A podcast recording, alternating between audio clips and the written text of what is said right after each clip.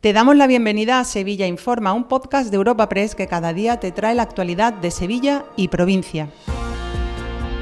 Estas son las noticias más relevantes en nuestra agencia en el día de hoy. Comenzamos un nuevo episodio de Sevilla Informa este martes 31 de octubre con la mirada puesta en la celebración esta noche de la festividad de Halloween y el dispositivo especial de Policía Nacional y Local compuesto por 250 agentes para evitar altercados como los que se produjeron el pasado año. Preocupa por ello este evento y no en vano, este fin de semana se han llevado a cabo numerosas inspecciones en establecimientos de ocio nocturno y se han desalojado a 200 personas de varios locales. Dos de ellos se han precintado por incumplir medidas de seguridad y por exceso de aforo. En clave municipal también sepan que el gobierno local sacará adelante las ordenanzas fiscales tras incorporar 21 enmiendas de los grupos de la oposición, 15 de ellas del PSOE, que contemplan la congelación de la tasa de basura, un incremento de la tasa del cementerio pero conforme al IPC, y la supresión de la eliminación de las bonificaciones a las obras en viviendas turísticas. El portavoz del Gobierno municipal, Juan Bueno, tras la Comisión de Hacienda, ha valorado que las ordenanzas permitirá dejar 4 millones de euros en el bolsillo de los sevillanos. Desde un talante absolutamente negociador, que es el que practica el Gobierno del Ayuntamiento de Sevilla, anteponiendo el interés de los sevillanos a los intereses partidistas, vamos a elevar a pleno el próximo jueves la propuesta de ordenanzas fiscales para el año que viene.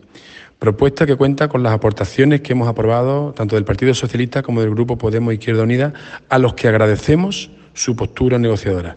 Lamentamos profundamente que vos no haya querido aportar nada a este debate fiscal que tanto interesa a los sevillanos. Cambiamos de asunto. La Policía Nacional ha detenido dos menores de edad por agredir presuntamente a una pareja de indigentes en la madrugada del pasado sábado.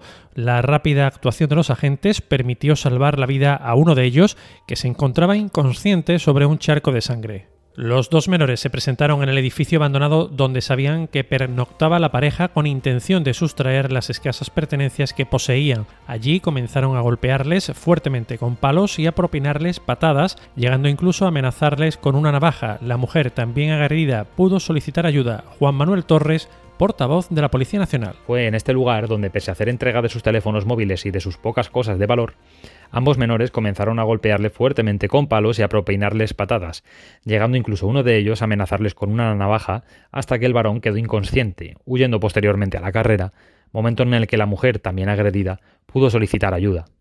La rápida actuación de la Policía Nacional, que se personó en el lugar de los hechos a los pocos minutos de ocurrir la agresión, permitió salvar la vida del hombre, quien se encontraba inconsciente sobre un charco de sangre. La policía, por cierto, ha intervenido más de 1.500 plantas de marihuana en una parcela agraria de Alcalá de Guadaira.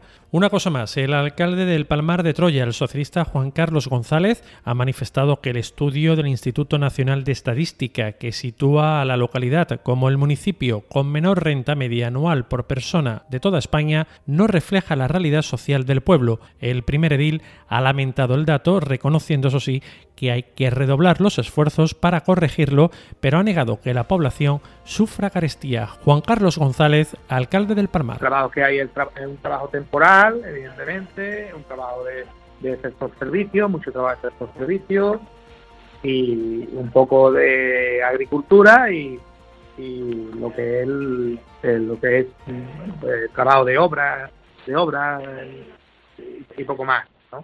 no tenemos un municipio joven, no tenemos polígono industrial, eh, no tenemos eh, la capacidad de desarrollo de nuevos suelos. Dos apuntes más antes del cierre. Este martes se ha desalojado por precaución la estación de cercanías de San Bernardo por el humo en la zona de andenes que finalmente no ha sido provocado por un incendio, sino por el funcionamiento incorrecto de un generador. Y las mujeres representan el 53,7% del estudiantado de la Universidad de Sevilla y el 40,4% del profesorado, según la radiografía presentada por la institución universitaria este martes.